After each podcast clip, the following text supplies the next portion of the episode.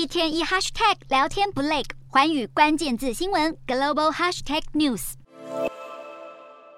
观察历史经验，过去有中国共产党的政要去世时，曾相继引发四五运动和天安门事件。如今江泽民的病逝，是否成为当前白纸革命的助燃剂，受到了各界关注。与此同时，外国领导也继续站出来为中国的示威群众喊话。加拿大总理杜鲁道先前才在 G20 场边，因为言论公开自由的问题，跟中国领导习近平发生了摩擦。现在他站出来力挺习近平统治下的抗议群众。相比之下，美国拜登政府的表态就格外保守谨慎，只是表明支持和平示威的权利。这也引来了共和党议员批评，认为拜登在这个可能的历史转折点，却倾向对北京当局示好，显得太软弱。不过，也有分析认为，拜登的做法能够避免落人口实，不让北京有机会把这次的抗议潮归咎给所谓的境外势力干涉。白纸革命的声援在三十号晚上传到了南韩首尔，当地一群中国留学生自发性的带上白纸跟标语，聚集在弘大闹区，呐喊着要自由。还有德国法兰克福的声援人士也在街边点起了蜡烛，拿出乌鲁木齐中路的路标，而美国哈佛大学的学生也举起白纸响应示威。这些遍布全球的声援分子，很多都是来自中国的留学生，希望能够加入家乡同胞的反抗声音。